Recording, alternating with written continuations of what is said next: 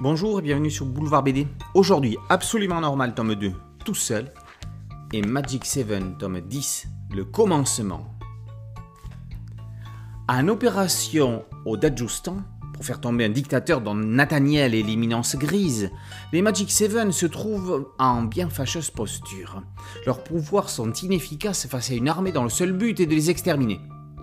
Léo, le spirit, ne voit qu'une solution aller demander conseil au Moyen Âge au mage unique. Les Seven vont unir leurs dernières forces pour l'envoyer dans le passé. Reviendra-t-il avec la solution pour vaincre leurs ennemis? Dans tout seul, Cosmo et Tim, évadés des centres Nouvel Horizon, trouvent refuge dans une ferme isolée en plein cœur d'une forêt enneigée. Tim est à bout de force. Ils sont accueillis par Auger, une force de la nature dont Cosmo va rapidement découvrir la véritable personnalité il ne découvrira pas que ça.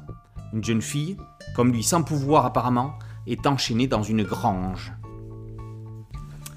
En envoyant les Magic Seven aider la population opprimée, les auteurs dénoncent des exactions comme celles infligées aux Ouïghours par les autorités chinoises.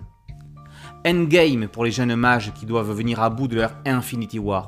Tant du point de vue narratif qu'éditorial, Kit Toussaint a construit une toile posant les fondements d'une mythologie moderne de super-héros. Magic 7 est une série univers à la Marvel à elle toute seule. La série se termine, mais chacun des personnages est puissant, riche et possède un potentiel certain pour être tête de série indépendante. Il y aurait de quoi développer une quantité indénombrable de spin-off. Cet ultime tome peut presque se lire indépendamment. Le titre, le commencement, est judicieusement choisi. Rarement, héros et lecteurs auront été autant bousculés. Au dessin, Kenny Ruiz est plus que magistral. Il est accompagné par Berroy, son ancien professeur de dessin, qui signe les pages moyenâgeuses. Le côté initiatique et passage de relais de la série se retrouve dans les relations entre les auteurs. Ça aussi, c'est magic. Ado au pouvoir surnaturel, c'est aussi ce que l'on trouve dans Absolument Normal. La différence avec Magic 7, c'est que là, les personnages subissent leurs pouvoirs plus qu'ils ne les utilisent. Cosmo, qui lui n'en a pas, se trouve en marge. Il doit pallier sa normalité par l'astuce. Cet épisode revisite le mythe de la cabane dans les bois.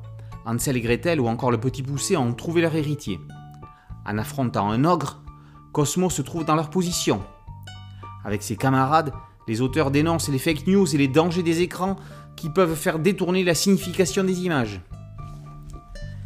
Magic 7 et Absolument Normal sont deux séries sur la différence, comme un passage de relais, l'une cède la place à l'autre, comme pour mieux la laisser se développer. Magic 7, tome 10, le commencement, par Berroy, Kenny Ruiz et Kit Toussaint.